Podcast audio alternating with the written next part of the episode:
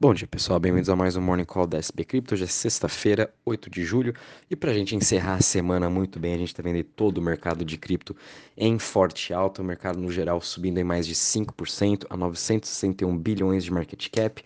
A gente vendo o Bitcoin subindo 7% a 21.833, finalmente uh, superou aquela marca dos 20 mil, agora trabalhando acima dessa região dos 21 mil. E vamos ver se ele vai continuar se sustentando um pouco acima uh, desses 21 mil, né? A gente sabe o quão difícil é ele voltar para a região dos 25, dos 30 mil dólares, tem uma barreira aí muito forte, vendedora, né? Então vamos acompanhando aos poucos, é importante sim ele de pouquinho em pouquinho ir conseguindo se sustentando e subindo esse patamar. A gente também dá, tá vendo também a sua dominância subindo forte, está em 43,5%. 60%, então os investidores continuam acumulando Bitcoin principalmente, né? Quando a gente faz as análises on-chain, a gente percebe que tanto os investidores que têm menos de 0.1 Bitcoin até o que tem acima de 100 Bitcoins, todos eles estão em suas máximas de acumulação. Então também já estava um pouco na hora da gente ver esse respiro aí no mercado, principalmente para o Bitcoin. A gente também com, com isso, né, todo o mercado subindo junto, obviamente as altcoins sobem muito mais fortes, né? A gente também está vendo o Ethereum subindo 5,85% a 1.242 dólares, BNB subindo 1,74% a 240, Ripple subindo 6,86% a 0,35%.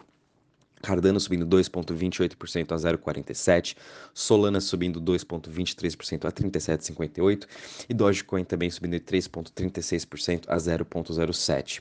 Quando a gente olha as maiores altas das últimas 24 horas, a gente está vendo o grande destaque sendo Aave, subindo 13,07% a 70,59%, sendo que ontem a Aave também anunciou que eles já estão é, abriram uma nova votação no seu DAO em que eles estão querendo lançar agora uma algo stablecoin, né, over collateralized. Então vamos ter mais um protocolo lançando uma algorithmic stablecoin. Achei isso super interessante da Aave. É, vamos também estar tá acompanhando como vai ser seu desenvolvimento e como vai ser a adesão do mercado em relação a isso. Né? Hoje a gente ainda tem o SDD, o SN, Frax e agora também vamos ter aí a, a stablecoin da Aave, o que pode ser muito bom para ele, uh, ah, para o protocolo em si também, já que Aave é um dos maiores aí protocolos de empréstimo, então vai ser muito parecido com o que o MakerDAO é hoje, que eles têm também a DAI, que é uma over-collateralized stablecoin. Então vai ser bem interessante, né? Mais uma stablecoin vindo para o mercado e vamos continuar acompanhando como vai sendo essa evolução. A gente também está vendo aí One Inch subindo 13%, perdão, 12,50% agora, a 0,69%. Matic também subindo de 10,64% a 0,57% e NIO subindo 9,26% a 9,30%. Já quando a gente olha as maiores baixas das últimas 24 horas, a gente está vendo que o token do Rob Token, né, caindo 2,80% a 4,56, Leo caindo 2,56% a 5,72 e BAT, né, o, o, token do navegador Brave, caindo 2% a 0,43 e também Synthetics uh, caindo 0,95% a 2,60. No geral, também quando a gente compara todos os ecossistemas, tanto da Solana, Avax, Phantom, uh, próprio Magic, BNB, Cosmos, NIR, todos eles também em forte alta, todas as criptos também teve uma performance semanal muito boa, né, em, em, entre aí subindo entre 10, 20, 30, 50%. Então, toda essa semana também foi muito bom para o mercado no geral. A gente também, quando a gente olha o mercado tradicional, né, os, os, os índices mundiais, todos eles também tiveram um ótimo respiro. A gente teve aí Nasdaq subindo mais de 4%, S&P subindo mais de 2%, bolsas na Europa também subindo em mais de 1%. Tudo isso também vem aí de um alívio em relação aos preços de commodities, em relação aos preços de juros que vem em queda. Então, com isso a gente pôde ver as semanas ativos de risco tendo uma boa alta, né? É, e provavelmente a gente pode sim acompanhar durante o final de semana o mercado de cripto ainda se sustentando. Lembrando aí que final do mês de junho a gente tem também reunião do Fed, né, onde eles vão estar tá subindo juros em meio a 0,75%. Bem provável ser uma alta de 0,75% para conter a inflação. Quando a gente olha também no, no macro, né, não teve nenhuma mudança de cenário macroeconômico, uh, tudo continua igual, então também esse respiro aí também é muito por conta que esse mês é, a gente já sabe mais ou menos tudo que vai acontecer no Fed, a não ser que venha alguma surpresa aí em algum dado econômico que pode pegar o mercado, né? Então, enquanto essas surpresas não tiverem, a gente pode sim ver uma recuperação em todo uh, o mercado, tanto de cripto quanto o de ações. Já quando a gente olha aqui em relação aos setores, uh, nas últimas 24 horas, todos eles também em alta, o setor de currencies subindo 7%, muito liderado pelo Bitcoin, Decentralized Exchange subindo 6,89% e DeFi subindo 6,44%. O setor que está menos subindo hoje é o setor da Centralized Exchange, subindo aí 0,90%. E quando também a gente olha aí como foram os setores nos últimos sete dias, todos eles também tiveram aí ganhos de uh, dois dígitos. As DEX subiram mais de 17%, DeFi subindo 16,5%, Smart Contracts subindo 14,67%, Privacy também subindo 13%. O setor que menos subiu foi o setor da Centralized Exchange, subindo 4,16%. Em relação aos outros, tudo acima de 10%, que também foi um ótimo uh, semana para todos esses setores. Quando a gente olha em relação ao Crypto Fear Index, voltamos aqui nos 20 pontos. Ontem a gente estava em 18, como eu venho falando, é mais do que normal também esse repique, essa alta que a gente está vendo durante essa, esse bear market, durante essa super tendência de baixa, mais do que normal a gente continua vendo esses repiques.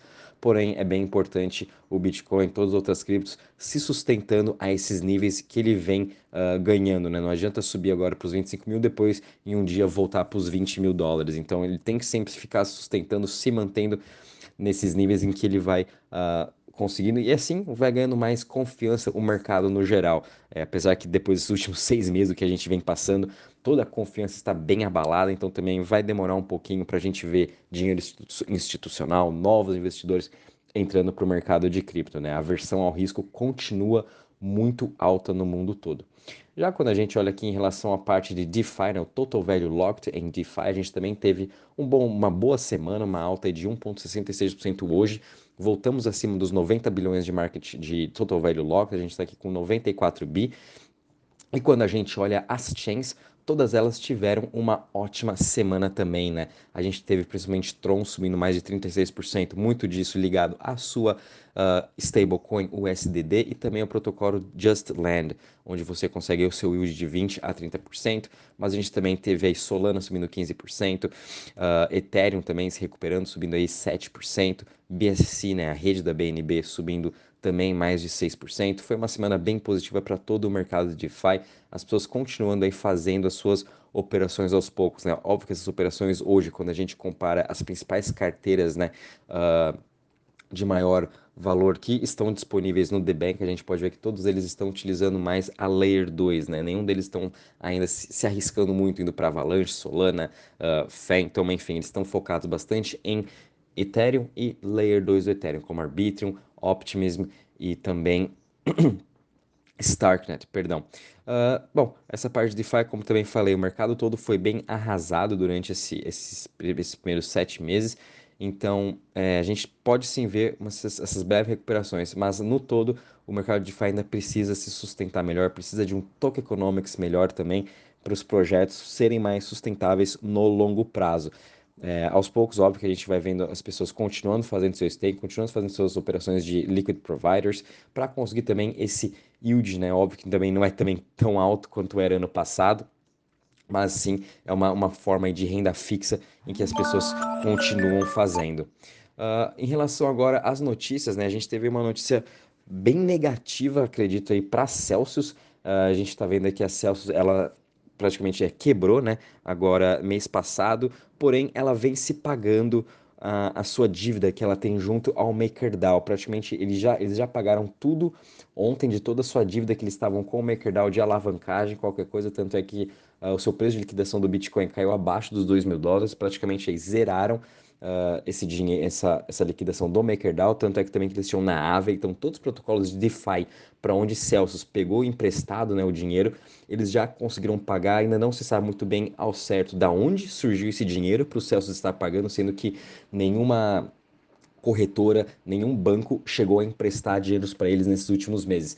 Uh, e ontem saiu uma notícia assim no Twitter em que Jason Stone, né, que foi um, uma pessoa que trabalhava na Celsius de fevereiro de 2020 até março, agosto de 2020, perdão, até março de 2021, ele era a pessoa específica de DeFi da Celsius, em que ele gerava todo esse yield, né, esse, um, um rendimento maior aí para a Celsius e, e em, em, resposta aí a Celsius uh, pagava os seus clientes a partir desse dinheiro que o Jason fazia.